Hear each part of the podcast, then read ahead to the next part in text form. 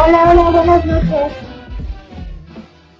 Ay, a mí no se me da mucho esto, tengo el carisma de Gustavo. Este, hoy, martes 12 de junio del 2020, otra vez las chicas vamos a tomar el programa. Hoy vamos a, presentar eh, Mujeres en la Ciencia. Vamos a estar platicando un poco de, de algunas algunas mujeres que han abierto camino para las demás en el aspecto, este, en el ámbito científico en México y algunas también eh, obstáculos que han enfrentado y que hemos enfrentado, nos contamos entre ellas, para la creación de ciencia en nuestro país. Hoy voy a estar compartiendo micrófono con Tania Mesa, ella es licenciada en Historia por la Escuela Nacional de Antropología e Historia, se especializa en Historia Social, Historia de Educación y Movimientos Sociales con un especial cariño por el anarquismo. Hola Tania. Hola, esa soy yo, esa mera. Hola a todos. Ya te nos, ya te nos, este, como que ya tenemos un, un segmento de Tania cada mes. Sí, oigan, muchas gracias. no, a ti por, por acompañarnos. Y también nos está acompañando la maestra Carolina Ramos Novelo, que no le diga que le diga maestra, pero es maestra. Ella es arqueóloga y maestra en ciencias antropológicas por la Universidad Autónoma de Yucatán, la Facultad de Ciencias Antropológicas. Ella actualmente trabaja como arqueóloga de campo y de laboratorio en el INA Yucatán. Ella, bueno, ha trabajado como arqueóloga desde el 2009, trabaja sobre todo con materiales arqueológicos en Mérida. Ha dado clases también en la Facultad de Ciencias Antropológicas y también en la Escuela de Antropología e Historia del Norte de México, donde ha impartido cursos de arqueología y en la UADI también ha impartido clases en la licenciatura en turismo.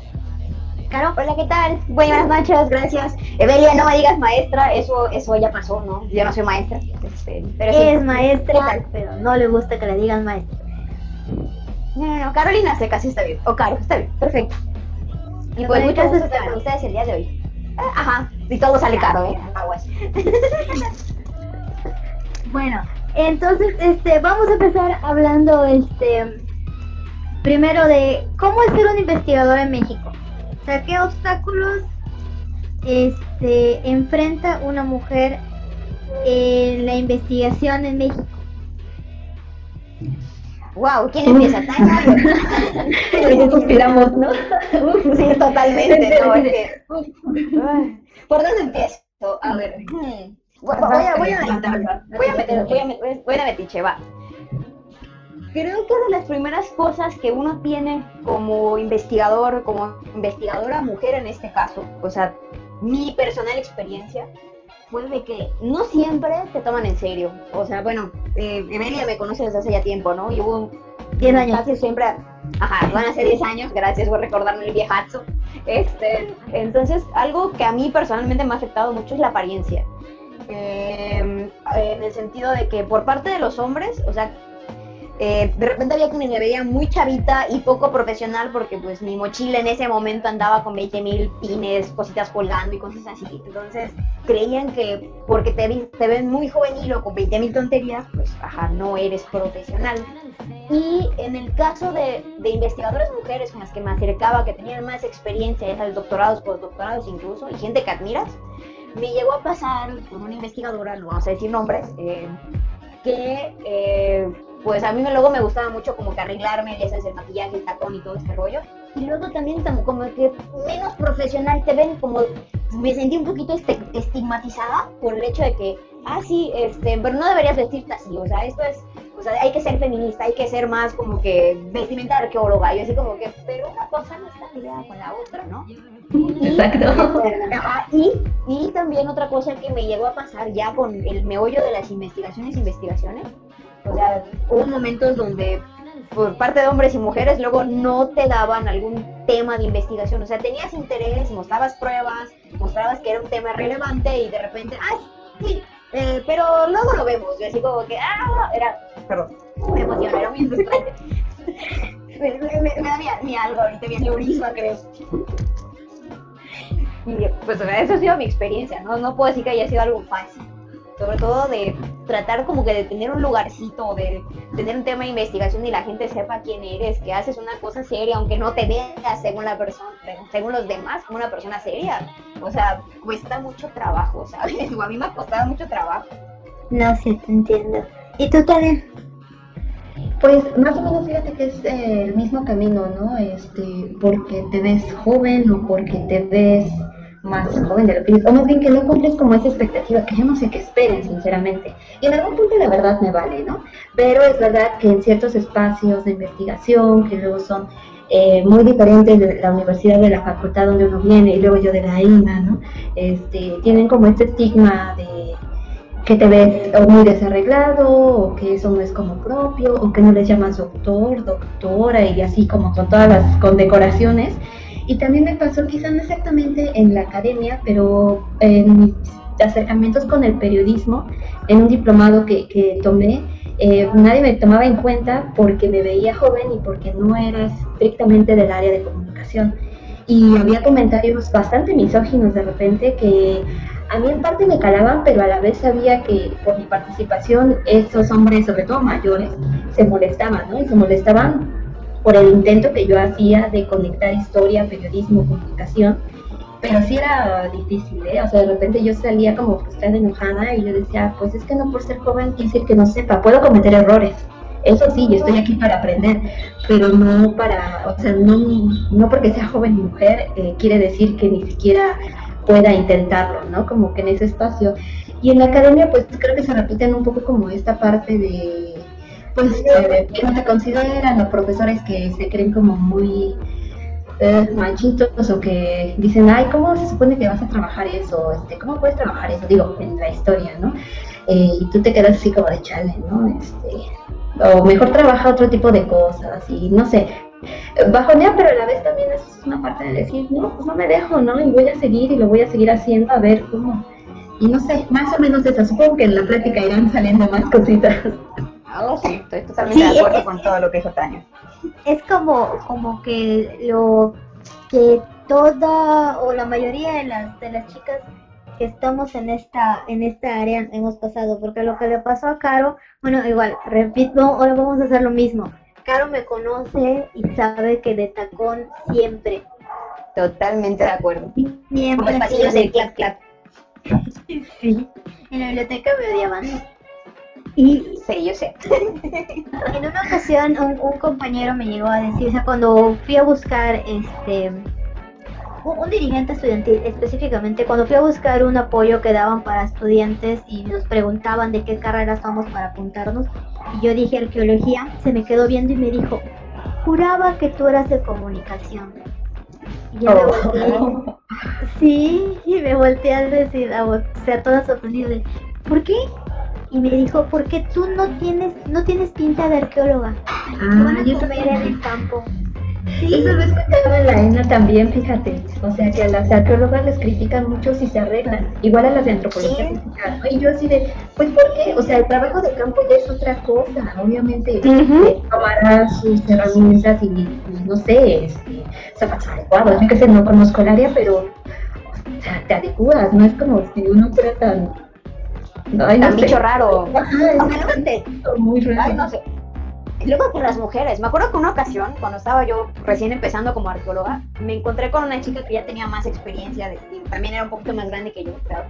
Y de repente un día agarra, este, nos fuimos a reunir con, me fui a entrevistar con el jefe, estaba la chica ahí, y luego me dice, ay, pero tienes que cambiar tu pinta, ¿no? ¿No? Porque no puedes ser arqueóloga, tienes muy fresita. Y yo así con mi cara de, perdón, o sea, o sea, y la otra así como que viene no quiero sonar mala onda, pero tal vez escuche por ahí el comentario, o sea, como que bien empoderada, ya sabes, el pantalón sucio, las botas de campo, o sea, en una actitud muy, muy varonil, ¿sabes? De así las manos, así, el puño cerrado, la cadera, y así como que, ay, esta cabrona me va a pegar, o sea, ¿sabes? es que así como llega a pensar. esta eh, sobremasculinización del estereotipo, y digo sobremasculinización, porque no tiene nada que ver con ser femenino o no sino con una sobremasculinización literalmente. O sea, tienes que asemejarte lo más que puedas a un varón para que te tomen en cuenta desde tu posición de mujer.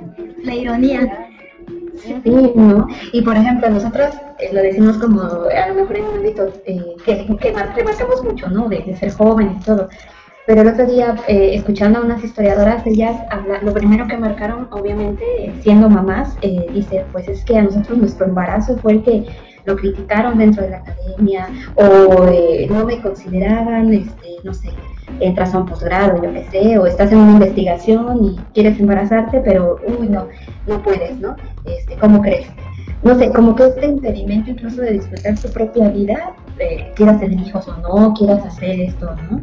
También a veces parece que es como un impedimento o una crítica para no poderte eh, eh, digamos, este, desarrollar profesionalmente, ¿no? Porque tienes que cuidar a niños, tienes que cuidar casa, tienes que cuidar familia, o sea, toda la carga de ser mujer, que obviamente pues te va quitando espacio a, tu profesión.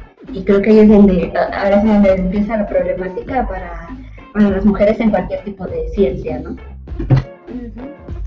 Sí, estoy muy de acuerdo con eso. De hecho, yo tengo amigas que incluso dejaron totalmente la arqueología porque dijeron, pues que yo soy mamá y también, así como hay unas que son bastante guerreras y luchan y están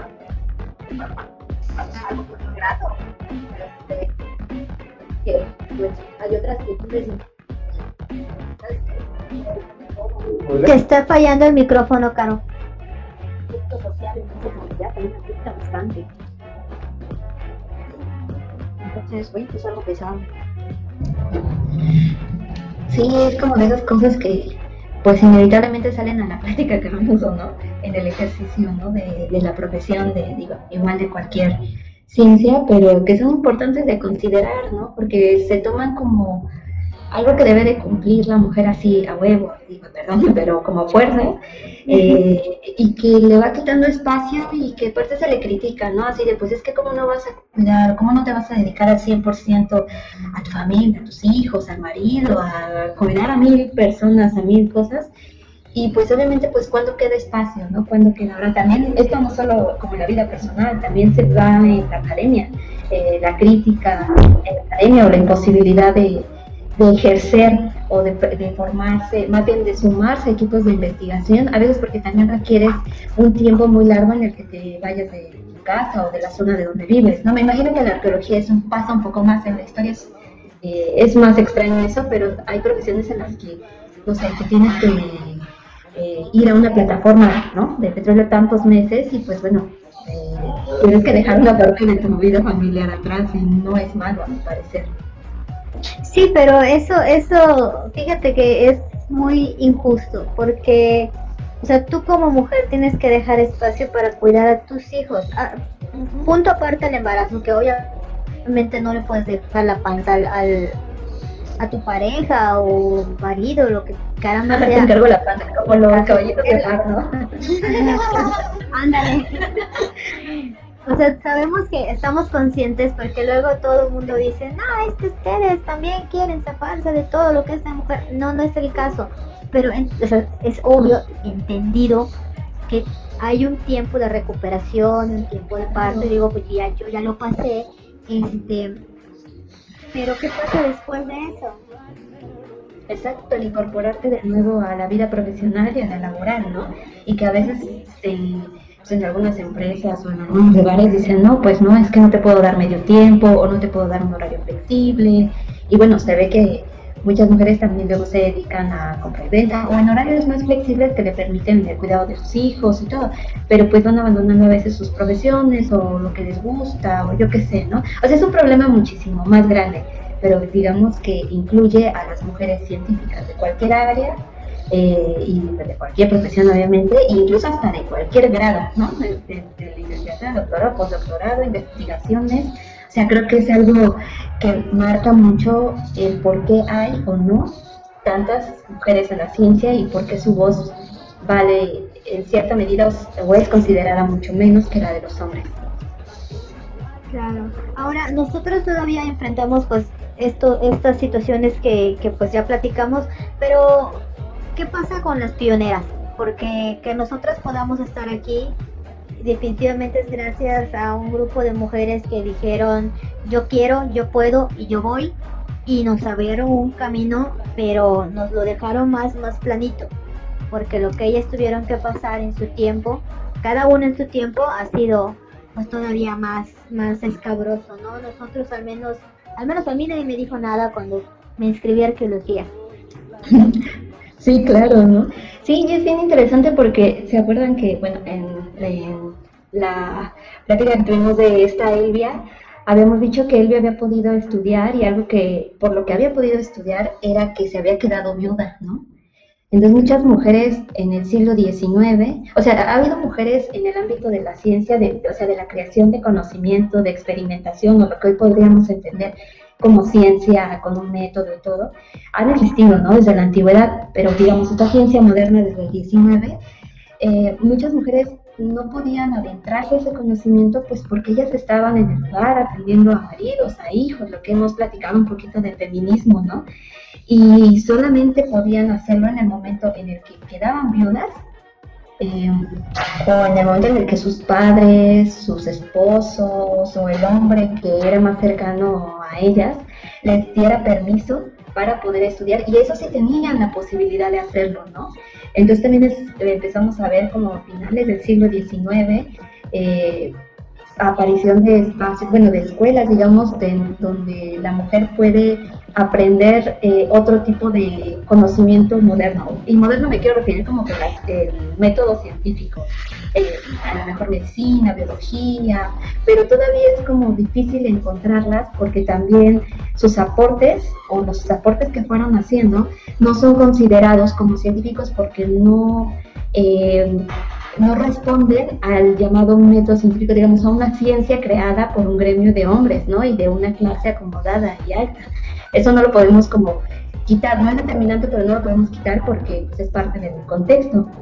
Y en México, pues más o menos a mediados del siglo XIX es cuando empiezan a aparecer las primeras mujeres que aprenden medicina, que es como una o sea, es lógico que sea como medicina respecto a que, pues, quién va a tratar el cuerpo de la mujer, ¿no? A curarlo o a revisarlo, como un hombre. Ah, pues tiene que ser entonces una mujer, ¿no? Y entonces las mujeres siempre estaban como inclinadas a esas áreas de, de primero como de la enfermería, del cuidado, las curanderas, pero también este, de la biología, no sé, como áreas de la salud, ¿no? Del cuidado, siempre del cuidado. Y así es como van a empezar a aparecer como las primeras mujeres, ¿no? La, primera médica es Matilde Montoya, eh, que va a ser como la pionera aquí en México, ¿no? Eh, que digo, nombrarlas a todas es inmenso, ¿no? Pero es una de ellas la, primera que va a dar como este paso a, formarse porque le apoyaron también su, este, a su familia, ¿no? Si no hubiera sido para ella imposible y porque también pedía permiso. Muchas veces las mujeres no podían como tal estudiar en las escuelas eh, de, medicina o ciencia y tenían permisos especiales, o sea, la cursaban sin matricularse, por así decirlo. Entonces el camino ha sido como muy largo, pero la llave ha sido el acceso a la educación de la mujer y en muchos casos que quedara viuda, aunque suene como extraño. pero este bueno, y también hay, otra cara también, si lo quieres ver así. O sea, incluso, por ejemplo, no sé si, Evelia, tú te acuerdas del caso de Eulalia Guzmán, que ella fue una de las primeras arqueólogas mexicanas. O sea, por ejemplo, yo tengo entendido que ella tenía una, venía una familia, pues como que medianamente acomodada y pudo estudiar, ¿no? O sea, valemos en esa, en esa línea, ¿no? Pero al final de cuentas, como ella era muy masculina, o sea, ella fue tachada de, de lesbiana, de, de marimacho, o sea, ¿sabes cuántas eh, cosas negativas tuvo que enfrentarse y era tan apasionada de la arqueología esta señora que la mayor parte de sus trabajos arqueológicos ni siquiera fueron en México y estuvo dirigiendo organizaciones, hasta mayor instituciones, perdón, como la CEP. Yo, tengo entendido que ella estuvo un tiempo de secretaria de la, de, la, dentro de la CEP, pero tampoco fue así que diga su cargo grandísimo porque era mujer. Y sin embargo ella pues le luchó, ¿no? Pero también es, es algo difícil, sobre todo en, arqueología donde sopas, ¿no? O sea, en el ámbito arqueológico casi todos han sido hombres. En los últimos años es cuando realmente hay un, un boom de mujeres, ¿sabes? O sea, y es así como que son más las arqueólogas y luego hay quienes incluso dentro del espacio de arqueología dicen que al final de cuentas las chavas son más aguerridas que los chavos, ¿no? Pero ¿cuántos años después? Sí, y es, este, por ejemplo, eh... ay, Tania. Ay, regresó Tania. este. En el caso, por ejemplo, de la esposa de Piñachamp, este, ¿cómo se llama? Beatriz. Beatriz Barba. ¿Lo ubicas? Eh, en el caso de ella, eh, la ayuda de su esposo para el reconocimiento fue importante. O sea, es, es, no sé, yo siento feo porque siempre le ponen de piñachán. O sea, como que tiene que tener el nombrecito de él al lado para que la, la, la ubiquen o para que, ah, sí, ah, sí, trabaja con su esposo. Y te quedas con cara de, ah, bueno.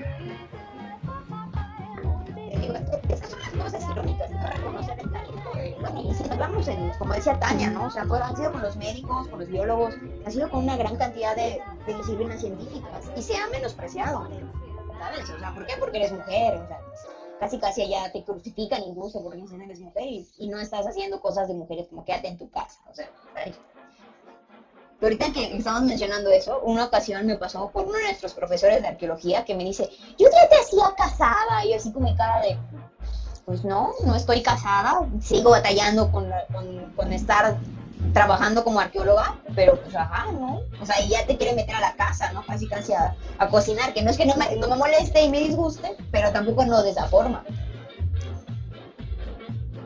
Así que bueno.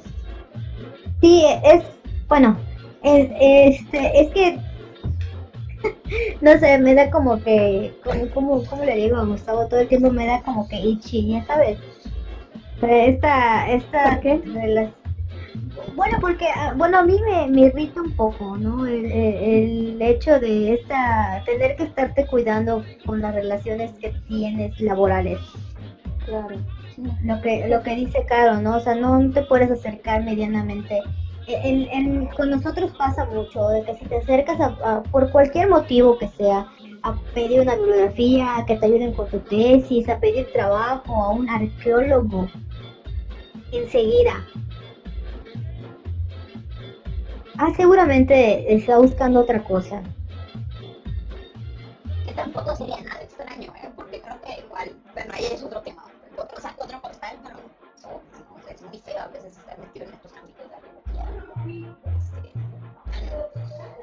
pero bueno, Sí, bueno, es que es- eso ya es una cuestión personal, ¿no? Cada quien asciende como quiere ascender, no digo que esté bien, pero pues eso, eso ya es harina de otro costal. no, efectivamente, o sea, ¿no?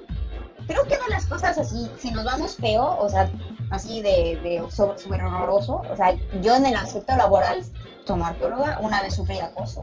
Y fue una cosa así de que en ningún momento la vi venir, o sea, era una persona a la que tenía yo muchísima confianza y fue así como que, este, yo, o sea, yo me quedé pensando y me quedé así como que, oye, yo te admiraba, o sea, pero neta, yo te admiraba y quería ser como tú y luego así como que, ¿sabes qué? Me, sentí, me acuerdo que me bajoné y dije, oigan, pues yo no soy una cara bonita, o sea, no, yo, yo vengo a hacer lo que hago por lo que me gusta, pero o sea, tampoco quiero subir de esas formas, o sea, lo que yo estoy haciendo lo quiero ganar por mano propia.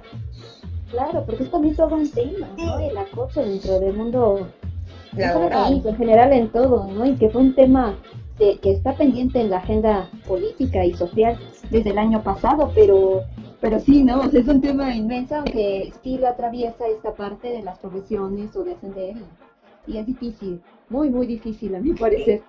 Pero Y, y es que fíjate que el asunto del acoso es una de las principales causas por las cuales las mujeres han abandonado su carrera científica.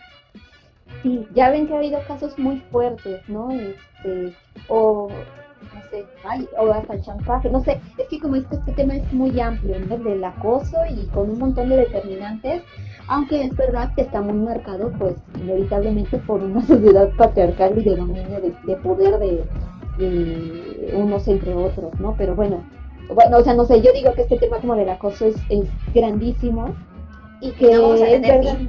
Sí, sí, sí, yo dije, "Uf, no, No. eh, No, y es que tú dices, oye, suelen pensar que el, el asunto del acoso está ligado a niveles educativos bajos, pero no, no, para nada. no, esa co- eso no, no distingue grupo social ni grado Pero se acuerdan del Me Too, ¿no? Sí, Sí, no, está cañón. Sí, pero que sí es parte de- determinante, ¿no? O sea, hay muchas, eh, creo que hay muchas problemáticas que atraviesan cuestiones de género, obviamente, eh, que, atribuyen a que la mujer no se pueda sumar a los ámbitos de creación de conocimiento de, cualquier área, ¿no? Eh, en especial a lo mejor las áreas que se creen más, bueno, que se les dice ciencias duras o ciencias biológicas, eh, y, algunas otras, ¿no? Obviamente, pero como que en esas se remarca más, porque es más fácil encontrar, o es más viable encontrar mujeres en sociales, en humanidades y en educación principalmente, que, hombres. O sea, que incluso hasta la elección de, de una carrera, de un ámbito de creación de conocimiento amplísimos que pueda haber, está como también muy determinante por las cuestiones de, de género, ¿no? Eh, sin embargo, aún así hay mujeres maravillosas que, crean conocimiento, ¿no? O sea, eh, ya platicábamos como desde las que van eh, haciendo pininos a mitad del siglo XIX y que también las determinaba esta parte de de, de, sus hogares, de sus casas, que no les dejaban estudiar, o también la otra, ¿no? Que lo podían hacer, que podían ejercer o formarse, pero que en el momento en el que se casaban tenían que abandonar su carrera, ¿no? Que vemos que es un ámbito que sigue como aún eh, marcándose mucho, ¿no? Eh, pero bueno, finalmente con el paso del tiempo también las mujeres han ido poco a poco eh, introduciéndose a las aulas, introduciéndose a los laboratorios, eh, no sé, aquí yo por aquí anoté algunos nombres, ¿no? Como de, para nombrarlas en especial, de mujeres mexicanas que se han sumado. También encontré la primera dentista, Margarita Cron, eh, fue la primera dentista en el, siglo XIX, ¿no? Y, curiosamente ella no, ella no lo aprendió como tal en una academia, sino su papá ejercía, le enseñó la parte técnica, por así decirlo, y solo aprendió la parte teórica con un permiso especial. Eh, entonces eso también me, sorprendió mucho, ¿no? Que las mujeres no siempre se insertan de la manera tradicional, o bueno, estas primeras mujeres, a la academia, ¿no? Sino que lo aprenden por oficio, por herencia, eh, ya su reconocimiento como tal, como de formación en una institución, ya es muy del siglo XX, ¿no? Muy de mediados del siglo, del siglo XX. Y sin embargo hay grandes este, investigadoras y científicas en México les digo que aquí traigo como varios nombres y, y estaba bueno con quiénes eran. Eh, tengo a María Elena Casas, que eh, fue una de las primeras eh, biólogas en el estudio de animales marinos, ¿no? Silvia Torres Castilleja. ¿Ella es la de las sorpresas nomás? Sí, me parece que sí no conozco como hacia fondo, o se estaba buscando algunas, o no sé, Silvia Torres Castilleja, astrónoma, que estudia la materia de interestelares, así como de, wow, ¿qué es eso, no? Pero esas ah, súper Sí, es así como de, oh, no manches. O Dorothy Reese Martínez, este, que es ingeniera aeroespacial y que trabaja en la NASA, ¿no? Y así como... Ah, de ella sí he escuchado. Sí, y es asombroso. Y, y, no solo las mujeres, también quería aquí como meter esta parte y, bueno, platicarla de las mujeres divulgadoras de la ciencia, porque también de repente nos olvidamos que, que no solo es la producción del conocimiento, sino también la comunicación del conocimiento científico y que hay que saber hacerlo y hay muchas mujeres que son divulgadoras que a veces no las conocemos pero que son asombrosas, ¿no? Eh, la forma para comunicar el conocimiento, no de esa manera dura y abstracta a la academia, sino para el público general, pues también tiene todo un reto y no conocemos a muchas de ellas, ¿no? O no las leímos, o sea, como esta, no sé, mi preocupación es de cómo no leemos a mujeres que producen conocimiento, no solo no las conocemos, sino aparte no las leemos, ¿no? O no sé, lo, pongo aquí como en, a plática un poco, ¿no? Como inquietud para, para todo el mundo. ¿Sabes cómo lo veo? Como el hecho de que como hacen una labor, digamos, tan, vamos a ponerlo así, tan cotidiana o tan inusual o que pasamos incluso tan desapercibida, por eso no les prestamos atención, pero divulgar, o sea, definitivamente es algo, wow, es algo titánico, porque si no sabes divulgar, o sea, imagínate, me acuerdo que una ocasión, cuando estaba yo de docente, hace también ya mucho tiempo, eh, me tocó un grupo de alumnos, o sea, tú como maestro dentro de ámbitos históricos de la península de Yucatán y bla, bla, bla, y así estás platicando a los chicos, ellos todos emocionados, y me acuerdo que, bueno, Evelia lo, lo debe de recordar muy bien, ¿no? Yo soy bien payasa y bien sarcástica e irónica dando clases. Pero, siempre, pero, bueno, siempre, pero eso hace también que muchas veces como que captas al alumno y prestas atención en vez de estar con un solo, con un solo timbre de voz, hablando de lo mismo, sin, sin chiste, ¿no? Entonces, eso también hace mucha diferencia. Pero en este proceso que estaba yo dando las clases, de repente una maestra, que también estaba enfocada en clases así de, de ámbito histórico, se pone a hablar de cosas sin una previa información. O sea, estaba dando datos completamente falsos a los estudiantes y yo me quedaba así con mi cara de, oye, ¿podemos platicar tú y yo? Porque ¿de dónde estás sacando lo que dice? Y luego de repente hay gente que trata de acercarte muy buena onda y decirle, oye, no puedes divulgar cosas falsas, porque también en nuestras manos está la educación de cierto grupo de personas. Bueno, yo soy de la idea de que quieres tener como que gente preparada, eh, capaz y todo, y no puedes dar un dato falso. El caso es que se lo comento yo a esta colega y lo toma muy a mal, o sea, muy, muy a mal, como diciendo, oye, ¿quién te crees? No me creo nadie, solamente estoy haciéndote una observación. ¿Por qué? Porque estás dando datos que no tienen absolutamente nada de, de validez, ¿no? O sea, o, por lo menos dime tú la fuente para que podamos criticarlo y revisarlo. Pero sí, lo, lo tomó muy, muy a mal y fue un momento así súper frustrante, ¿no? Pues dices, estamos tratando de ser mejores personas, mejores estudiantes, futuros académicos y sobres, ¿no? O sea, aparte que pasa desapercibido como maestro, te critican. Sí, es que hay una parte como también muy ética, ¿no? Eh, y una parte también extremadamente profesional y de mucho trabajo el saber comunicar. Imagínate, o sea, yo ni siquiera sé qué es la materia interestelar, ¿no? O sea, pero ya me imagino, o he visto algunos videos de divulgadores, eh, que sobre todo hay más hombres también a veces, ¿no? De, de ciencia, de física, y o sea, veo las fórmulas, todo lo que tienen ahí los papers, y yo digo, es imposible para mí entenderlo aunque quisiera, ¿no? Entonces, esta traducción de, de, lenguaje o de, una comunicación más amable a un público tiene todo un esfuerzo y eso lo hacen muchas veces los científicos, ¿no? O sea, los mismos que se dedican. Eh, yo tengo una gran amiga, Iris, eh, no sé si nos está escuchando ahorita, pero igual le mando un gran saludo. Ella está estudiando su doctorado, es Florida, y ella es divulgadora, ¿no? Entonces de repente platicamos mucho en esta parte desde la divulgación, del conocimiento, y que también es una parte en la que las mujeres, no, no les digo, no las vemos, o sea, no las vemos eh, a lo mejor dentro de los laboratorios, eh, o sea, me refiero en los títulos, en los papers, en los equipos de trabajo, y tampoco como divulgadoras, a pesar de que hay todo un esfuerzo de traducir, o sea, no es fácil traducir un conocimiento, en este caso de la ciencia, ¿no? De la ciencia biológica, de, de ciencia también. Ahora, yo lo digo desde la historia también no conozco muchas historiadoras, digamos, eh, que tú digas, ah, sí, mira, esta historiadora y esta, esta, esta. No, realmente son pocas. Y divulgadoras eh, de, de, la historia, mm, aún menos, ¿no? Y eso es como muy preocupante porque tú dices, ah, o sea, lo que platicaba, claro, de una parte ética, de, eh, no puedes andar diciendo tampoco cosas falsas ni al azar solo porque sí. y que no creo que siempre, digamos, no cualquier persona puede como llegar y leerse y, ay, pues ahorita mira, lo releo, lo cuento, ¿por qué no?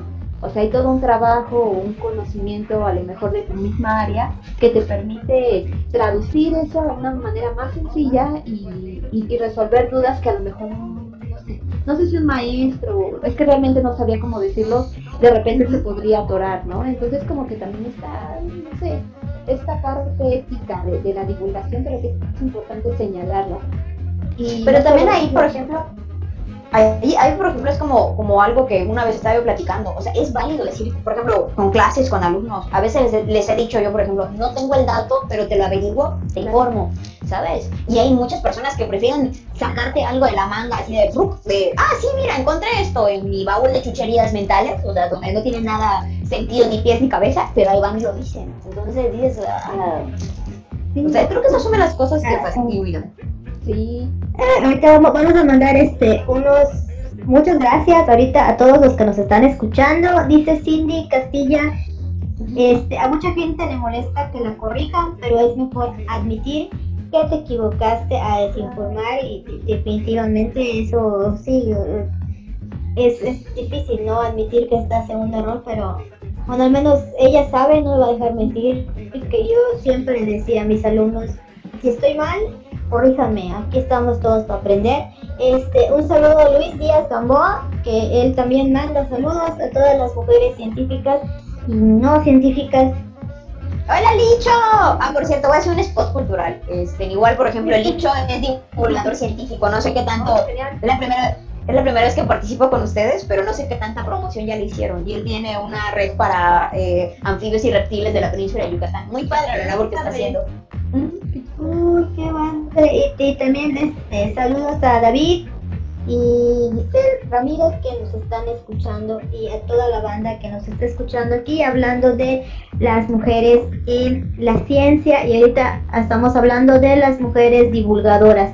Este, ahora hay otra situación con, con, lo que estamos lo que estábamos hablando este para meterle a otro a otro aspecto la validación o no validación de las mujeres con respecto al movimiento feminista, las mujeres científicas.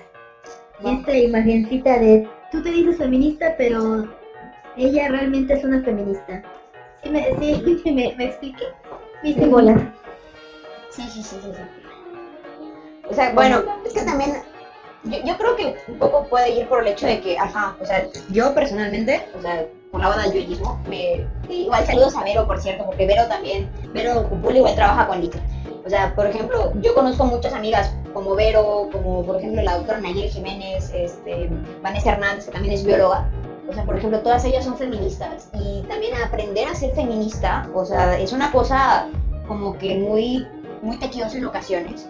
Porque, o sea, me acuerdo que cuando caes en cuenta del mismo bullying que de repente nos hacemos entre mujeres, o sea, en un principio cuando yo estaba chavita, pues la mera verdad no caía yo en cuenta de eso y años después, o sea, lo he platicado con algunas de ellas y sí dice, ¿sabes qué? Este, como que la he regado, he afectado a gente, o sea, siendo mala onda y no sabiendo lo que es el feminismo. Al final de cuentas, creo que todas juntas, sobre todo las que estamos metidas en el ámbito científico, estamos aprendiendo de qué es el feminismo y cómo sería un feminismo. Porque también de repente tenemos luego el feminismo súper extremo, o sea, y también es otra cara de la moneda, que es muy pesado. Y también tenemos mujeres científicas que están metidas muy en el rollo del feminismo extremo. O sea, ya esas cosas a mí me hacen mucho ruido también, ¿sabes? O sea, como diciendo, eh, las que tienen este mensaje de casi casi embrismo, que dicen las mujeres somos mucho mejor que los hombres, no, no los necesitamos, y bla, bla, bla, bla, bla, bla, bla. Y a veces como son mujeres científicas y metidas en espacios incluso de divulgación, jalan mucha gente y eso a mí me hace mucho ruido, ¿sabes? es perturbador en, ciertas, en cierto sentido. Yo quisiera como más bien, eh, no estrictamente discernir, pero sí como señalar que muchas mujeres que exactamente pertenecen a las áreas de biología, antropología, historia, filosofía, eh, abogadas, eh, me falta alguna psicóloga, bueno, son más o menos ellas las que van a abrir el campo de los estudios de género, ¿no? A, mediados del siglo XX, y la, ay, médicos se me fue, y son las que van a puntualizar como también qué es lo que o sea, eh, digamos, la división de sexos que determina socialmente, que esos son como estudios de género, o sea, pero en particular, si esta, digamos, si esta división entre hombres y mujeres es natural o es social, y si eso desencadena relaciones de poder, y por qué, ¿no? Entonces, a mí me gusta mucho como dentro de los estudios del feminismo una área en la que las científicas de muchas áreas han contribuido, han contribuido a, los estudios de género, al feminismo como tal, y que bueno, claro, obviamente por sus propias experiencias se va a crear toda una vertiente de, científicas que van a aportar y que se van a sumar a la movilización social inevitablemente, porque pues yo me imagino, o más bien yo no conozco a alguna científica trans, por ejemplo. o sea, me imagino, no sé, imaginarme eh, cómo podría vivir o ejercer eh, en, su condición, ¿no?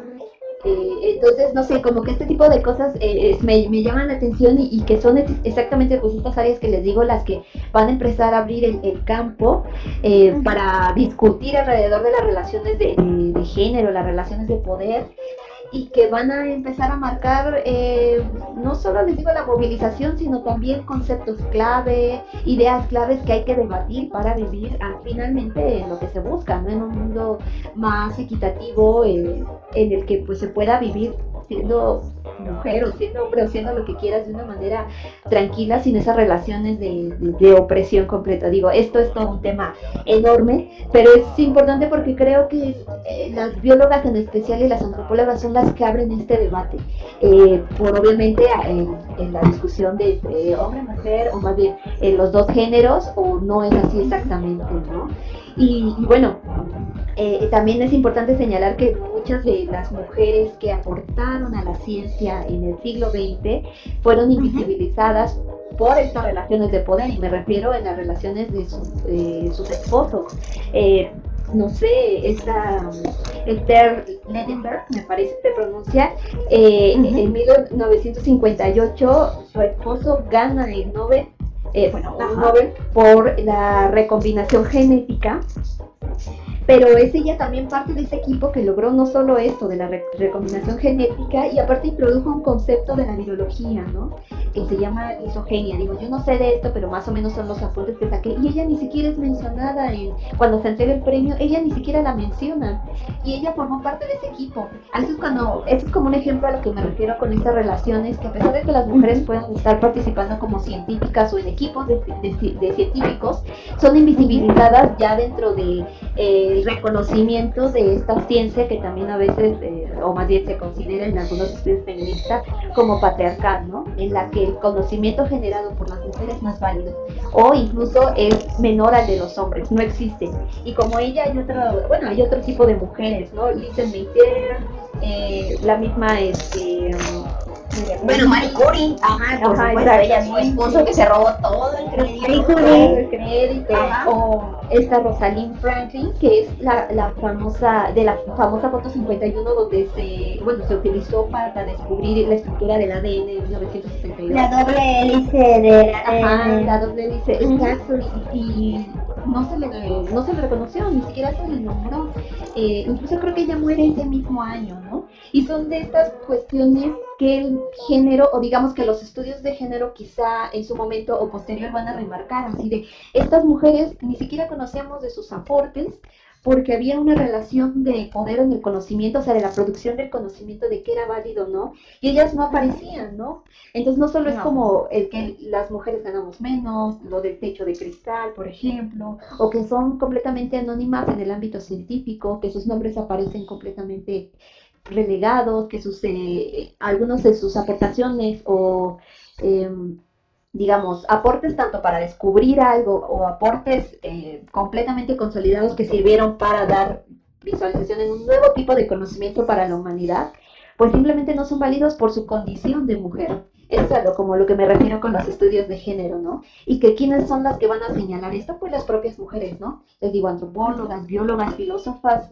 este, historiadoras, eh, abogadas que van a señalar este tipo de relaciones de poder que no van a permitir la producción de un conocimiento eh, producido por las mujeres, pero que también eh, van a estudiar cómo la, estas relaciones de poder que van a, estar en todos los círculos social, político, económico, o sea, en toda la sociedad, digamos, lo que se le conoce como el patriarcado, o sea, como todo esto, van a ser como no, digo, no solo invisibles, sino que aparte cualquier intento de aportar al conocimiento se va a relegar, ¿no?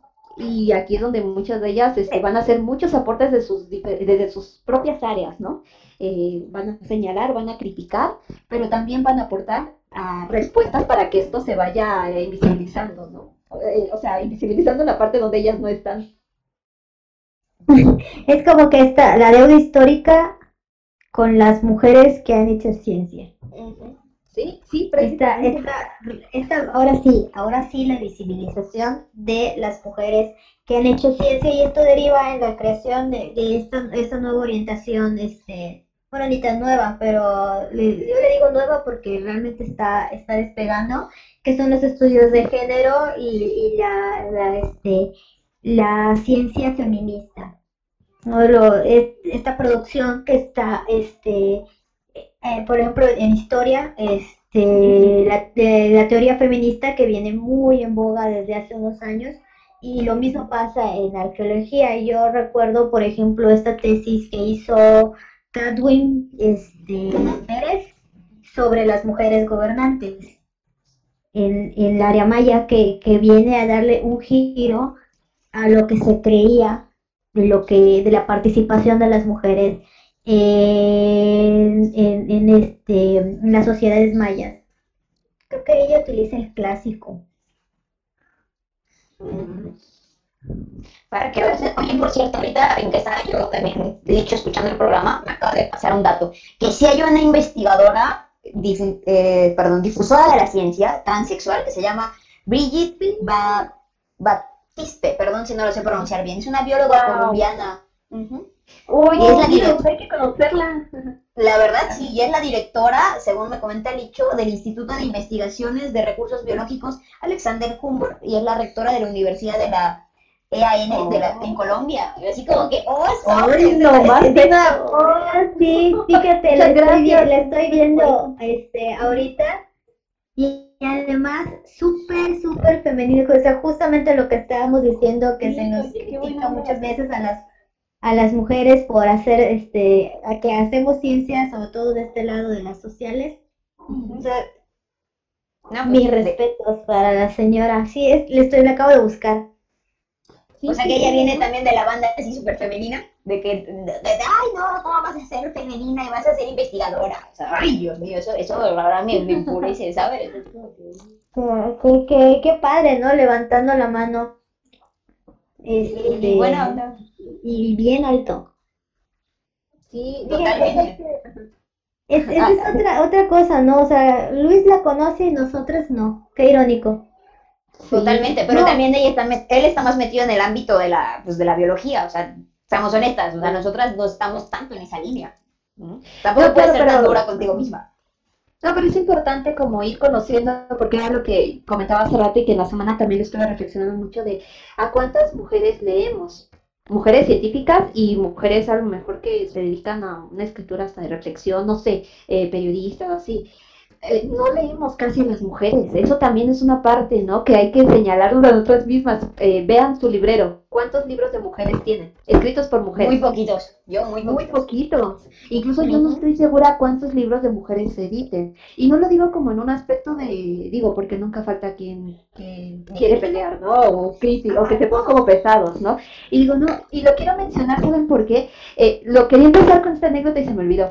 Hace unas, hace unas semanas, no me acuerdo bien, eh, doctor Pangolín, que también es este un divulgador de la ciencia, subió sobre las diferencias, o sea, las pocas mujeres que hay en el ámbito científico y que se les paga menos, que hay menos visualización, o sea, el problema de las mujeres dentro de la ciencia.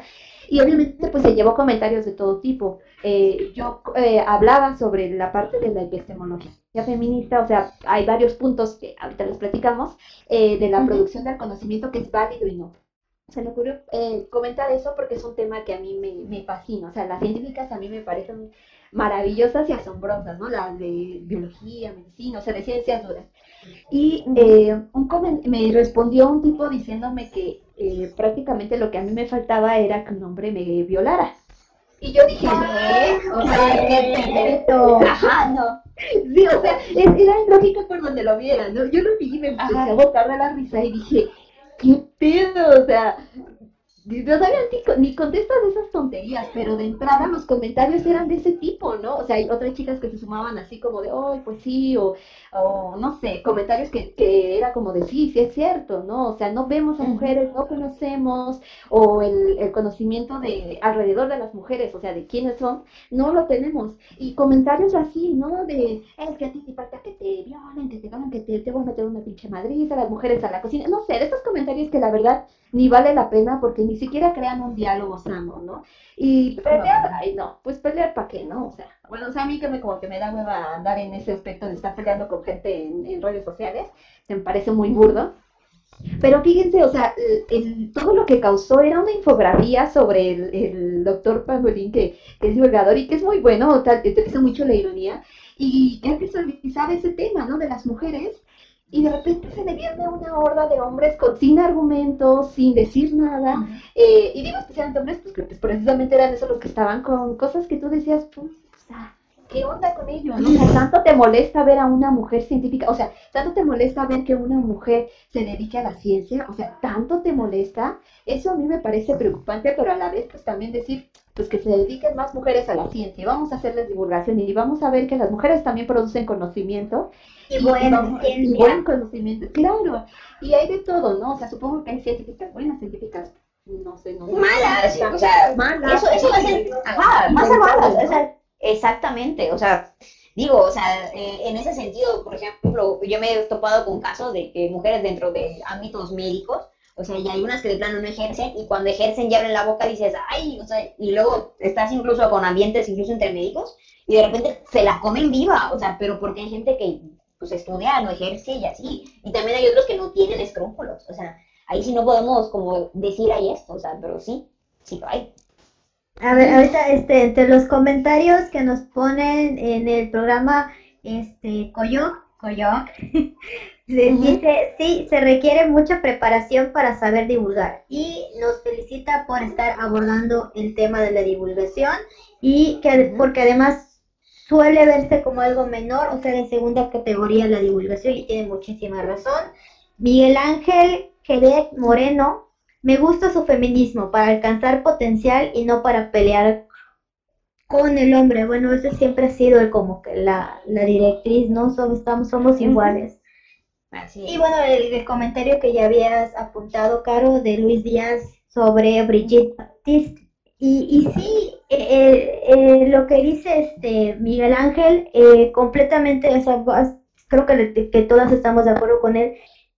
El entendido es que no nos estamos peleando con nadie, ¿no? Estamos haciendo nuestro lugar como cualquier investigador, o sea, la validación es lo que estábamos diciendo ahorita el hecho de que una mujer lo haga tampoco estamos diciendo que sea excelente. Hay mujeres que hacen ciencia buena y hay mujeres que, igual se dedican a la charlatanería científica como muchos científicos. Eso no es exclusivo de que sea hombre o que sea mujer. Así es. Sino más bien, pero la visibilización, visibilización de mujeres que hacen buena ciencia, que hacen buena divulgación, que por algún motivo se deja de lado. Es como realmente cuántas mujeres leemos ¿O cuántas mujeres de nuestra área leemos? Sí, citamos, sí, o citamos, utilizamos, este, o son nuestros ejemplos a seguir, porque también es esta parte, ¿no? Que creo que lo remarcó mucho, eh, eh, no sé si la NASA, no me acuerdo bien qué, qué grupo de este tipo, en el que, como, sí, creo que fueron unos astronautas, cómo una niña va a, va a querer dedicarse a la ciencia si no tiene ejemplos, si no tiene figuras a las que admirar, si su admiración es yo qué sé, este, iba a decir Barbie, pero no, Barbie tiene mil oficios, este, pero pocos, pero tiene tantos oficios que, porque por eso, o sea, abarca mucho y no se enfoca en nada. Sí, ¿no? yo creo que sí. no me, o sea, pero no sé, estoy buscando como alguna figura, no sé, de las princesas tradicionales o no sé, de este tipo que dices, pues, ¿a quién va a aspirar, no? Igual de las mujeres deportistas, que es otro tema, ¿no? O sea, la poca visualización, eh, la poca consideración del aporte de las mujeres científicas no solamente está eh, determinado así como de pum, apareció de la nada, ¿no? O sea, tiene una estructura muchísimo más profunda, una estructura a la que se sigue analizando, que se sigue cuestionando, y es un poco el tema yo que les quería platicar hace rato sobre lo que es la epistemología feminista, ¿no? Que no solamente una crítica y un análisis a las relaciones de poder, de, poder me refiero como en este caso de género, de la división, de, sexos como determinante, que no es así, eh, sino eh, propuestas también, ¿no? O sea, propuestas desde los ámbitos de epistemología. Y bueno, no sé, de manera como general la epistemología es eh, responde a cómo se produce el conocimiento. O sea, es el estudio de la producción y, validación del conocimiento científico. O sea, como de manera como muy simple, ¿no? Eh, la epistemología va a considerar circunstancias históricas, sociales, políticas, psicológicas, este, sociológicas, o sea, es cuestiones complejitas, ¿no? O sea, es todo un área de, de, así que de conocimiento que estudia al conocimiento, de manera general y a ambas áreas, ¿no? Las exactas, biológicas, las sociales y humanidades, ¿no? Pero entonces, al hacer esta pregunta desde el feminismo de quién valida el conocimiento o desde dónde se valida el conocimiento, es donde mm, a cuestiones un poquito más complicadas de, de resolver, ¿no? Porque si el conocimiento se produjo, o digamos el conocimiento o el método científico moderno, ¿no? Hablamos como desde el siglo XIX, porque si no nos, si nos vamos muy atrás, este, no, no se va a poder explicar nunca acabamos. Sí, no, no, sí, sí, no. Eh, o sea, ¿quién lo consolidó, no?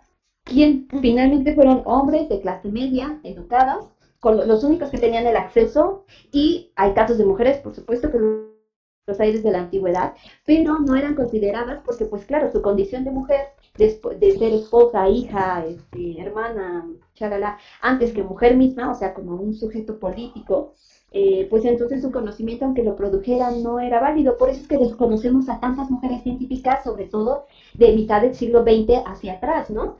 Entonces, las, la epistemología feminista y las que la integran, eh, que podrían ser desde muchas áreas, es cómo el género influye en la concepción del conocimiento, ¿no? Y cómo la ciencia produce esquemas y prejuicios sociales y de género en esta misma producción, ¿no? Y donde se pone, como digamos, eh, muy eh, buena la discusión o donde empieza de manera más seria, pues es en los 60, como les estaba como platicando. Los 60 es una década importante porque hay una ruptura social, política, económica a nivel internacional y están pasando muchísimas cosas que, que por eso pongan clase en su, digo, pongan atención en sus clases de historia, este, que, que, van a, haber una ruptura, ¿no? Se entender el siglo XX, la segunda parte, eh, la que nos corresponde a la mayoría, que nacimos en el siglo XX, algunos quizá no, XXI, eh, es entender como toda esa ruptura, ¿no? Sí, los muy jóvenes. Eh, entonces, como este, eh, como el género, o sea, la, idea de la división de sexos de masculino, femenino, masculino, femenino, va a, organizar, bueno, que organiza la vida social, eh, va a determinar qué conocimiento es válido, ¿no? Y dónde se crea el método científico en el siglo XIX por un grupo de hombres que van a decir qué es válido y qué no, ¿no? Entonces, esto es parte de la, digamos, de la, eh, de donde le va a entrar la epistemología feminista a discutir a debatir, pero a aportar. Entonces, va, va, a considerar la incorporación y la participación de las mujeres, de las científicas, eh, bueno, desde les digo, de cualquier área, eh, va a hacer nuevas preguntas, teorías, métodos, o sea, las propuestas van a estar, no nada más se va a quedar, o sea, no nada más van a navegar en el mismo eh, conocimiento científico, sino, digamos, científico general y aceptado, sino va a aportar cosas distintas y en esto, más adelante quizá lo mencionen como de las científicas indígenas, que es algo, una, una cuestión bien importante a debatir y que tiene que ver con esto, y como también eh, ciertos supuestos eh, de género de la mujer no es, no es tan inteligente como el hombre o la mujer solo sirve para esto, van a determinar también eh, los aportes que son válidos o no, ¿no? que es parte de la, del otro este, fragmento que va a, a estudiar la epistemología feminista, que va a ser la ausencia y la negación de las mujeres y de sus propuestas, sus modelos, eh, las jerarquías social, las jerarquías, perdón, de académicas que pueda haber, es una parte que también va a estudiar, ¿no? O sea, la ausencia, la ausencia de mujeres. Y todo esto lo va a poner en un matiz del contexto social, histórico, político y cultural, ¿no? Y de ahí van a partir para para hacer cuatro, cuatro críticas. ¿eh? Bueno, si quieren interrúmpeme, porque si no, yo de repente como que me sigo, me sigo. y me sigo. yo, a mí también, yo, yo, yo, yo, estoy fascinada porque hace mucho no platicaba con gente que estuviera en la misma sintonía, así que yo, yo. Sí, cuando, cuando tengamos que cortar, cortó. Ah, bueno, está bien, porque si no, les digo, de repente me emociono, ¿no? Pero bueno, entonces platico, ¿no? Las críticas que va a hacer la epistemología eh, feminista o desde estos aportes, pues van a ser eh, las, las críticas a las marcas de interpretación sobre la observación de este fenómeno, ¿no? Eh, suena como muy técnico, pero vamos, es como la, la forma en la que observamos nuestro objeto de estudio que esto va a cambiar, ¿eh? les digo, los voy a poner así, pero más adelante voy a decir en qué, en qué parte va a cambiar. Los roles y los valores eh, sociales y políticos en la investigación, o sea, volvemos a lo mismo, ¿no? Como las mujeres eh, se le consideraba que no podía aportar, ¿por qué? Pues, ¿qué? Pues porque solo era mujer y mujer a su casa, mujer a su cocina, o sea, es el típico argumento de ese tipo que pues, no tiene ni siquiera validez, ¿no? Eh, van a también a... El asunto de los de los humores, ¿no, Tania? También. Ándale, ese mero, ese es un perfecto ejemplo, ¿no? Eh, ay, es que está en sus días, es que eh, por eso no puede, es que las hormonas. Bueno, claro, o sea, hay una parte de, de la biología, pero pues eso no determina que sepas más o menos. Por supuesto. ¿Sabes, ¿sabes que, este, hablando de, ahorita que, que tocas ese punto antes de que se me vaya y antes de que sí, sí, sí. este, en alguna ocasión, este, alguien comentó, como dice Carlos, sin nombres, eh, que cuando están en sus días no producen buen material. No, hazme favor. No, no, no, no, no, cállate. Igual hace rato lo decía Tania, por ejemplo, a mí me llegó a pasar de, este, o sea, una vez alguien me dijo, es que no puedo creer que tengas tantas ideas y tantas propuestas, o sea, ¿de dónde te vienen? O sea, usualmente los hombres estamos mejor preparados que ustedes. ¿Sabes cómo me, ¿sabes cómo me pateó? Literalmente, o sea, eh, cuando me dijeron eso, yo me quedé así como que, a ver, espérate, ¿cómo? O sea, Dile, O sea, ah, tengo ok, te me cuidas, ¿no? ajá, no, no, no. Ah, ok, te me cuidas, vaya. O sea, Sí, sí, sí, no, o sea, digo, hay cada personaje dentro de la- la- Sí. los ámbitos científicos que dices, ay, sopas, ¿no? O sea, A mí ¿qué les se me quedó eso, se me quedó mucho. No producen mal material cuando están en sus días y yo, Pues es que ¿de dónde sacan semejante burrada, por Dios? Entonces, ay, son cosas que no No, entiendo. y- son cosas- Claro, ¿no? Y son cosas como desde la experiencia que, que molestan, pero que pues son reales, ¿no? O sea, que ahí están y tú dices, ay, ok. Eh, o sea, determinar que no puedes hacer algo por estas condiciones de que se le atribuyen a la mujer, y yo no sé de dónde o de quién las atribuye, y que también son valores muy, que se han quedado socialmente, si los leemos desde hoy, digo, si los vemos desde el siglo XIX, principios del XX, estamos viendo esta transición y este cambio, ¿no? Y, y se entiende de repente verlo y leerlo de esa forma porque está, está cambiando la sociedad, precisamente por muchísimas cosas está cambiando. Pero leerlo, verlo hoy en día es como, mm, ¿cómo te explico que el mundo ya cambió? Cambia tú también, ¿no? Adáptate, o, sea, o más que adapte, entiende que el mundo ha cambiado y ha pasado por muchas fases en las que, eh, digamos, las mujeres no somos un, un objeto ahí en la cocina. Porque también es otra parte que, que, quisiera mencionar, aunque que va a aparecer durante todo esto, la, la manera en la que se habla de las mujeres científicas o de las mujeres en particular que producen conocimiento, siempre es como un mero objeto. Así, ay, las mujeres que, las 15 mujeres que aportaron más a la bla, bla, bla.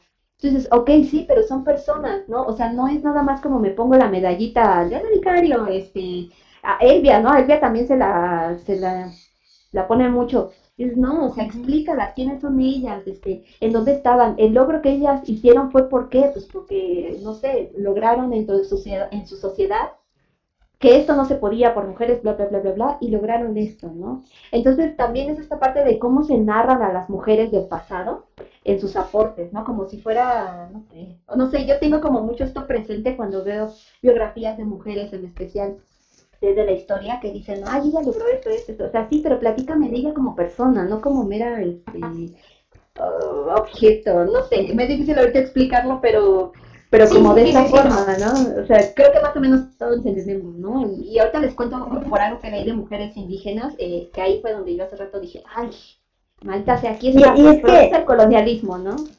Y es que también otra cosa que, que suele pasar cuando se habla de mujeres eh, científicas es marcarlas como de plano privilegiadas.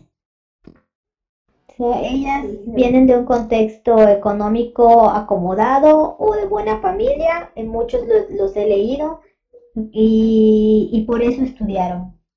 Claro. O sea, dejando de fuera, o sea, dando a entender que no tuvieron ningún problema.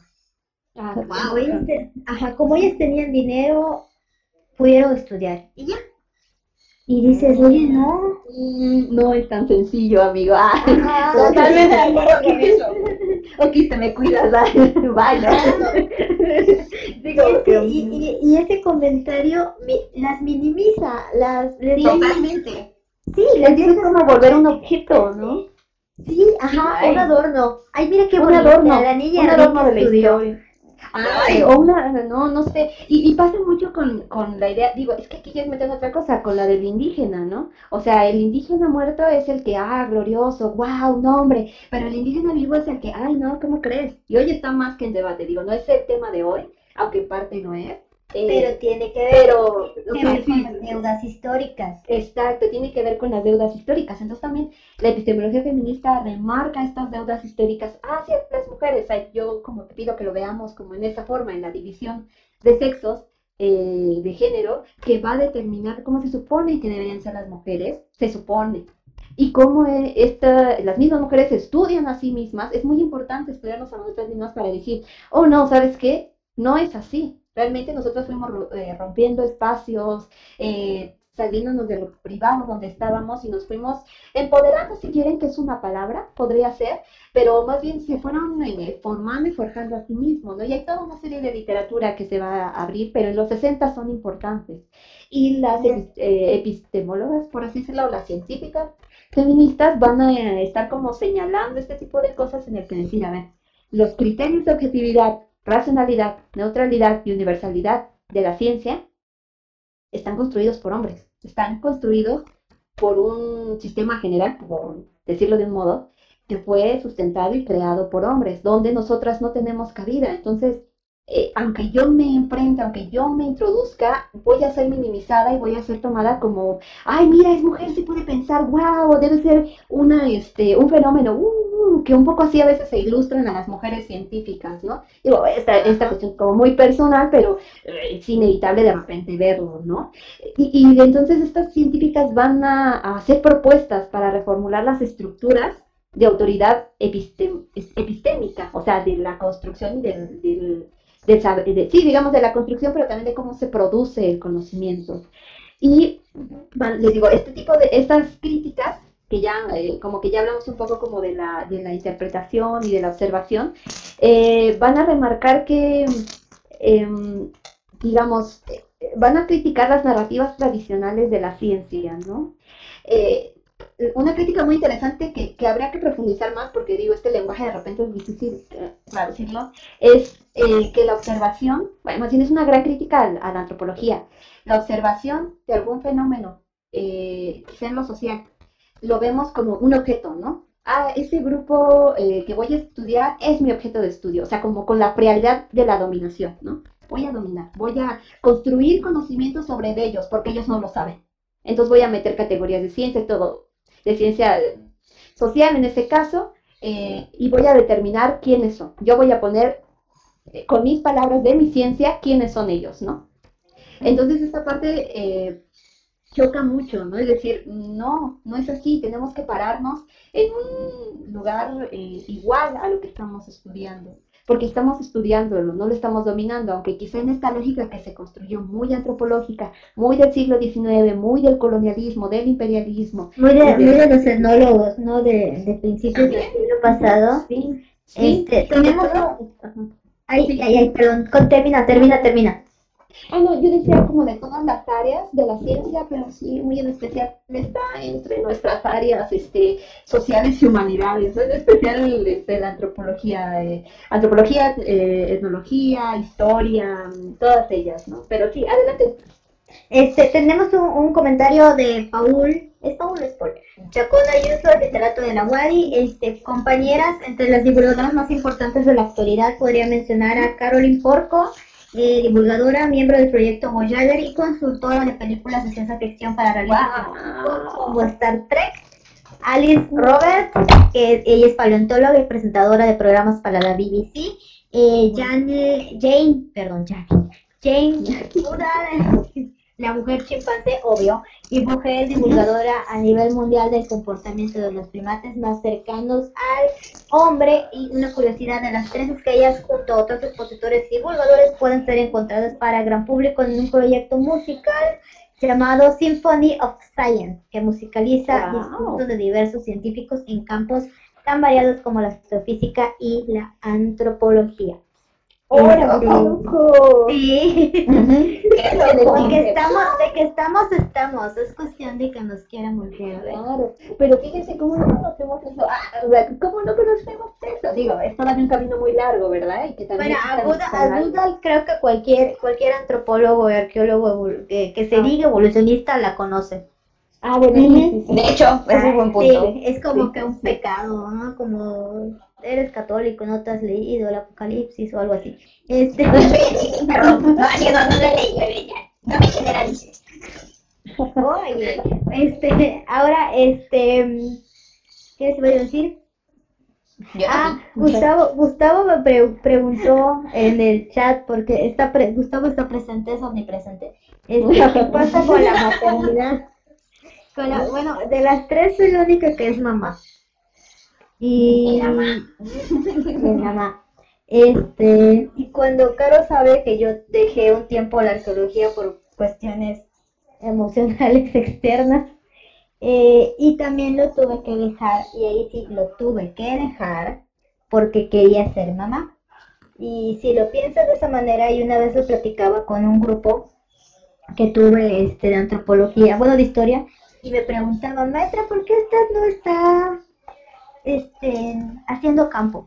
Y ahora sí que un poco mi vanidad, de plano me dijeron, siendo tan buena, ¿por qué no está haciendo campo? Y yo les decía, bueno, porque yo quiero ser mamá. Y se oye feo, yo lo, yo lo escucho feo porque yo no quiero de plano que mi hija en algún momento diga, chino, lo dejaste por mí.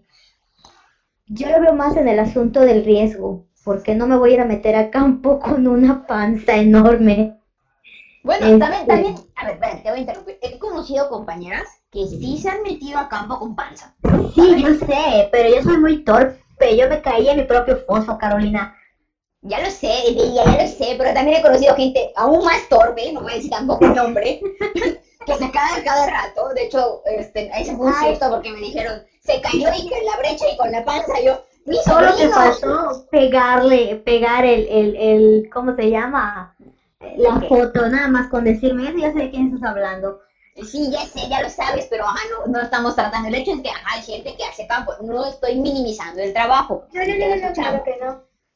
Sí, lo único que, dentro, de, dentro de mi experiencia, o sea, al menos yo, eh, ese era mi, mi, pensamiento, ¿no? Pero la realidad es que a mí me dijeron, y eso sí lo quiero recalcar, cosa que me pasó por inexperta y por mensa de no preguntar, no contratan arqueólogas embarazadas.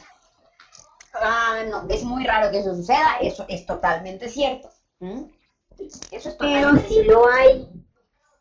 O sea, hay las excepciones. Sí, claro, yo podría haber preguntado, pero de plano no quise preguntar porque dije...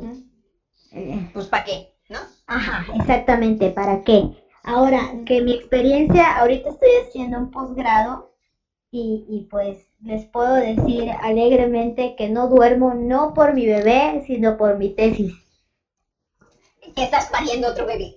Es completamente posible, o sea, no, no, si alguna niña nos llega a escuchar, alguna jovencita, alguna que, que esté pensando en, en, en abocarse a este, este escabroso camino de la producción científica, se puede. No está peleado. De que se puede, pero que se prepare, ajá, que se prepare para no dormir, ¿eh? porque eso sí va a ser gajes del oficio.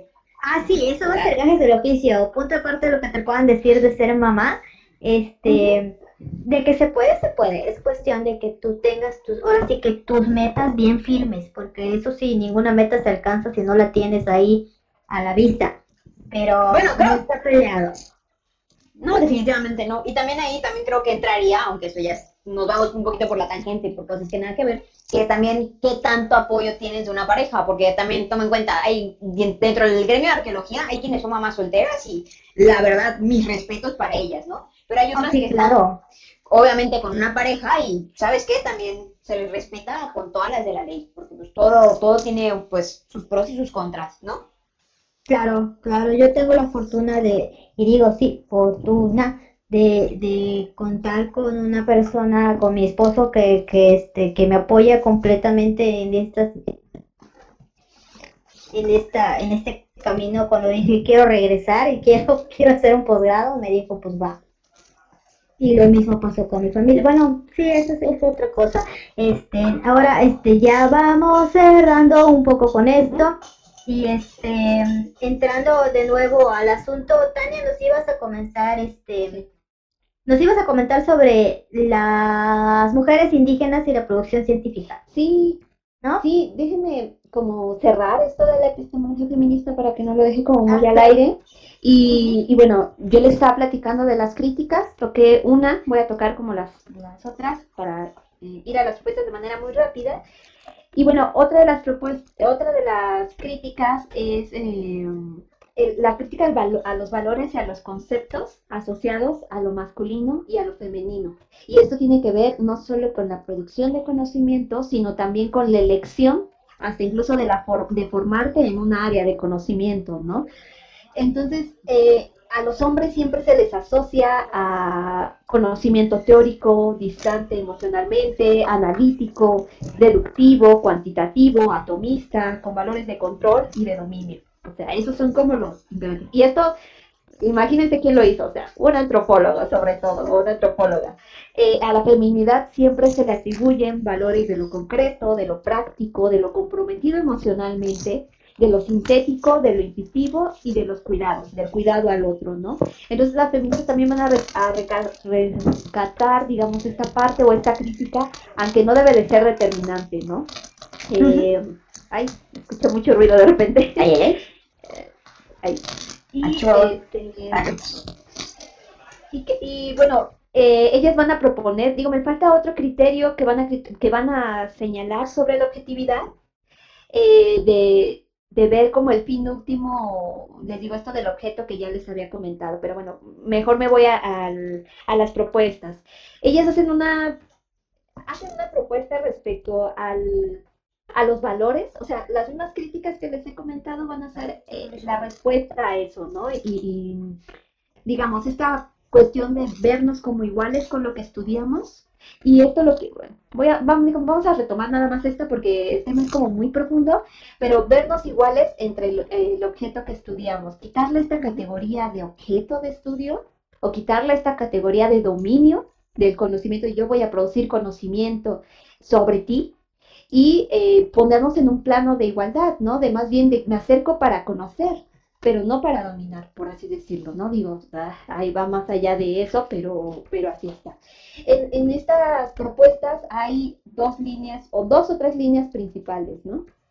Una va a ser la teoría del punto de vista feminista, eh, la otra va a ser eh, que va a tomar cuestiones de, digamos, este, va a poner en duda diferentes cuestiones. Híjole, es que con el tiempo ya no les puedo explicar como un poquito más y eh, va a haber una postura posmodernista, ¿no? En la primera, digamos, en la del punto de vista femenino, eh, va a considerar que las mujeres tienen, digamos, que posicionarse, que van a, que va a criticar, que van a criticar y se van a posicionar sobre los criterios que les había comentado.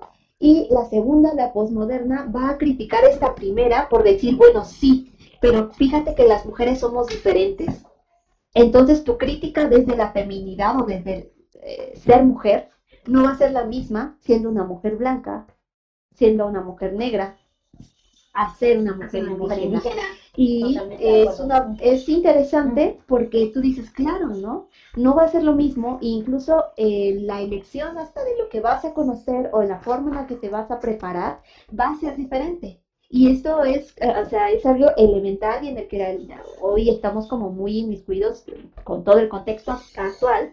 Y es aquí donde les quiero comentar como brevemente, a lo mejor para cerrar, ya en otro día platicaremos un poquito más de la epistemología feminista, sobre una red de científicas indígenas que existe en México. Realmente encontré muy poca información sobre ellas. Eh, son aproximadamente 30, me parece. 30-35 son de CIESAS con otro programa que no me acuerdo muy bien su nombre y este, ellas eh, recibieron una beca para hacer un postdoctorado en el que, eh, bueno, creen no solo como la ciencia, sino mucha de su ciencia está ligada a sus contextos eh, de origen.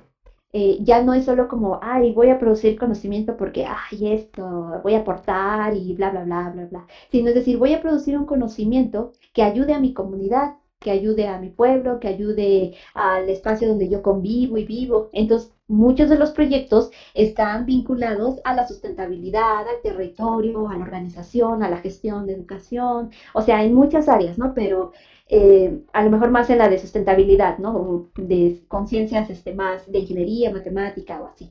Entonces es interesante cómo existe esta red de mujeres científicas que casi ni conocemos. Sé que hubo un encuentro de ellas a finales del 2019, principios del 20, pero solo encontré una nota que es un boletín y no encontré más información y solo pude encontrar dos nombres de, dos de ellas, mayas por cierto, la doctora Feliciana Moco, perdón si lo pronuncio mal, y Nancy Guadalupe González Conche, eh, de origen maya, no sé tampoco la región muy bien, porque les digo que había tan poca información que yo dije, bueno, pero ¿cómo es eso? O sea, ¿cómo no conocemos que existe una red de científicas indígenas que están este, creando no solo proyectos, sino que estos proyectos están vinculados a la sustentabilidad, a la vida, a sus comunidades, que es importante, eh, es importante en un contexto en el que cambio el cambio climático, el uso del suelo, el abuso, este, por el uso de ciertos territorios que pertenecen a comunidades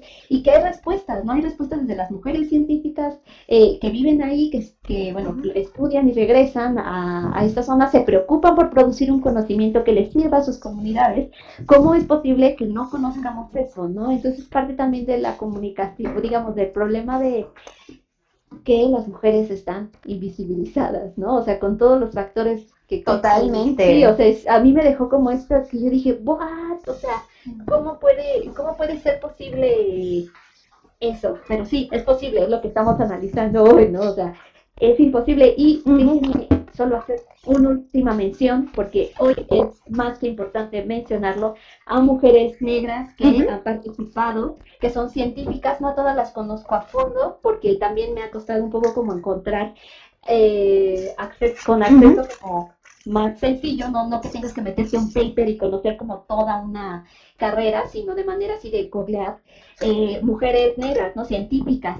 Encontré a Katherine Johnston, a Dorothy eh, no sé muy bien cómo se pronuncia, Mary Jackson, Jackson Kimberly Bryant, eh, Gloria Twinner y Christine Darden. Son algunas que mencioné, pero creo que en el contexto actual es muy importante mencionar que las mujeres producen ciencias desde diferentes ámbitos, con diferentes preocupaciones y que es importante visualizarlas. Y no solo va como para las instituciones, también a nosotros leerlas, conocerlas y eh, interesarnos por la producción de la ciencia desde las mujeres y desde la divulgación también, ¿no? En todas las áreas. Digo, como de manera muy general, yo, yo les quisiera compartir esto de la epistemología feminista y algunas mujeres que se han sumado. Ah, y otras más, perdón, dos más, que son importantes y creo que es lo que empezó la inquietud que tuvimos para este programa. Dos doctoras chinas, eh, importantes, virólogas, eh, que han trabajado para eh, digamos, para solucionar el problema de las pandemias que está existiendo. Una es la doctora Chen Wei, que se le conoce como la Terminator del ébola, que ella logró, o bueno, por lo menos pasó a segunda fase su vacuna para el ébola en el 2017, ya logró la tercera porque disminuyó el caso, pero que también produjo un spray para la nariz para prevenir el SARS. Y la ah, otra es... Sí, ¿no? O sea, es así como de ¡wow! Y otra, otra de ellas es eh, digo, me imagino más o menos se pronuncia así chino, eh, y ella fue premio Nobel de Medicina por sus aportes a la, em, a la vacuna para la malaria, ¿no? Entonces son dos mujeres, digo, he tratado de mencionar como mujeres incluso de, distintas orígenes, eh, que han aportado a la ciencia, que han aportado y que siguen aportando y que las conocemos muy poco, ¿no? Incluso se conocen poco sus nombres, sus aportes, y sus aportes son tan importantes, y como ellas debe haber millones, o sea, millones de mujeres que aportan día a día, y también millones de mujeres que, millones o miles de mujeres que no lo pueden hacer por estos mismos estigmas y críticas desde la epistemología feminista que estamos platicando, ¿no? Claro, este, bueno, ahorita ya para, para ir, si nos vamos a platicar, o sea, esto nos puede llevar horas. Este, sí, mi pancita chilla. I know. bueno, primero, para ir cerrando, este, Jaime Jesús manda saludos y le regresamos los saludos. Gracias por escucharnos. Este, bueno, es, esto es, ya, ya dije, es larguísimo. Eh, no nada más por la cuestión de la producción del conocimiento de nosotras para, para la ciencia, sino también por las deudas históricas que hay con las mujeres científicas y en general con las mujeres. Este, el asunto de mujeres estudiando mujeres, a veces yo me he encontrado con comentarios un poco, eh, sí, en sentido de vejación a este asunto, ¿no? De, de no puedes estudiar una mujer siendo mujer porque entonces lo haces por coraje, ¿no? Por, por, coraje a los hombres. Ay, no, para este, por amor a ella. Exactamente, así como que, ah, no. Ay, no, yo les admiro tanto, o, sea, yo cuando mi hermana es química, eh, mi amiga Iris yo le y veo y digo, wow, qué padre, ¿no? O sea, yo este tipo de conocimiento, no sé, no puedo, no es lo mío, o sea, yo, mi conocimiento es de otro tipo, pero no por eso este, no me importa, ¿no? Es todo, todo lo contrario. O a las mujeres astronautas también, ¿no? Que dices, wow, ¿no? Qué, qué, padre, qué padre, o sea, uno las investiga y uno se mete tanto en el feminismo o en el estudio de género o de las mujeres porque nos importan, porque nos importamos a nosotras mismas y no porque odiemos a otros. Por eso les digo, ok, este, te me cuidas, ¿no? Este, porque lo de menos es estarse peleando, peleando con cualquiera, hasta con la pared. Sí, no. Ahora, este, bueno, entonces Entonces ya nos está llevando la hora 40 casi. Este, ahora yo quiero que ustedes recomienden al menos, quiero a dos, dos este, divulgadoras o historiadoras o arqueólogas que sean como que básicas. Este, Tania, un gusto tenerte otra vez. Este, espero que hayas disfrutado este igual que nosotras y tus dos recomendaciones.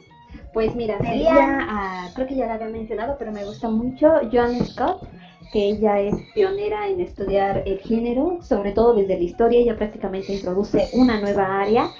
Y em, también me gusta, bueno, es que creo que también había mencionado la vez pasada, más bien em, podría mencionar a mujeres periodistas, no tengo ahorita sus nombres, pero muchas mujeres periodistas que cubrieron eh, la Revolución Mexicana.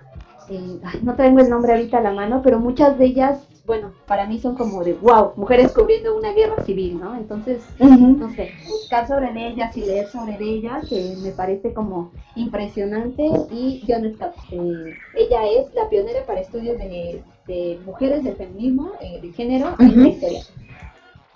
Ok. Ok. Bueno, yo de arqueólogas de arqueólogas te voy a hablar de arqueólogas porque soy así arqueólogas. Una de las personas con las que he trabajado y soy su fan, en primer lugar, es Sylviane Boucher Lelandis. Ella es francesa, trabaja en una Yucatán, es una de las mejores ceramistas que tenemos a nivel peninsular. Entonces, realmente ella tiene incluso varios artículos de divulgación. Está enfocado mucho en la cerámica de Caracmul, pero la verdad yo a, a Silvian, que la conozco personalmente, la admiro muchísimo, ¿no? Y Creo que otra arqueóloga muy poco conocida eh, es Pilar Luna, que falleció hace relativamente poco tiempo, pero es de las mujeres encargadas de arqueología subacuática en México. Ay, sí, es cierto, sí. Entonces, ella, ella para mí igual no tuve el gusto de conocerla en persona, pero creo que es otra, otra de las arqueólogas de mucho renombre y orgullosamente mexicana también, ¿no? Wow, qué Digo, porque si bien no lo es, pero ya se regaló en mí. No, sí, ella es, es Micha y Micha. Este, pues muchas gracias por aceptar esta, esta invitación. De verdad que, que este, que, que, bueno que aceptaste, Caro, este, platicar con nosotras. Y bueno, de mi parte, este, quiero recomendar este libro de Mujeres en el Cambio Social en el siglo XX mexicano de la doctora María Teresa Fernández Aceves del INADF. Es un librazo, lean, lo pueden Sí, hermoso. Y pues este de las transgresoras a mi Biblia, Fabiola Bailón Vázquez, ella trabaja prostitución. Wow. Órale. Sí, Es una cosa tremenda porque también estudiar mujeres no nada más científicas, este, dándoles el papel que tuvieron, sobre todo a las negadas, es súper, súper importante. Y bueno, saludos a María Jesús Méndez, Malena Lizama, eh, Teresa, Michelle Cherris y Carla Concha son, este, creo que es la primera vez que nos escuchan. Y bueno, muchas gracias por estar aquí, por escuchar esta, esta, este, diría desvaríos, pero no fueron desvaríos. de todo un poco. Sí, de todo un poco. Siempre, siempre es muy rico platicar de esto entre, ahora sí que entre comadres. Pues muchas gracias, chicas, y esto fue Coach Palmame. Y nos dejamos con una canción de fondo, este Jim Lang, Stomping, de Hey Arnold. Esto fue Coach Palmame, muchas gracias y micrófonos off.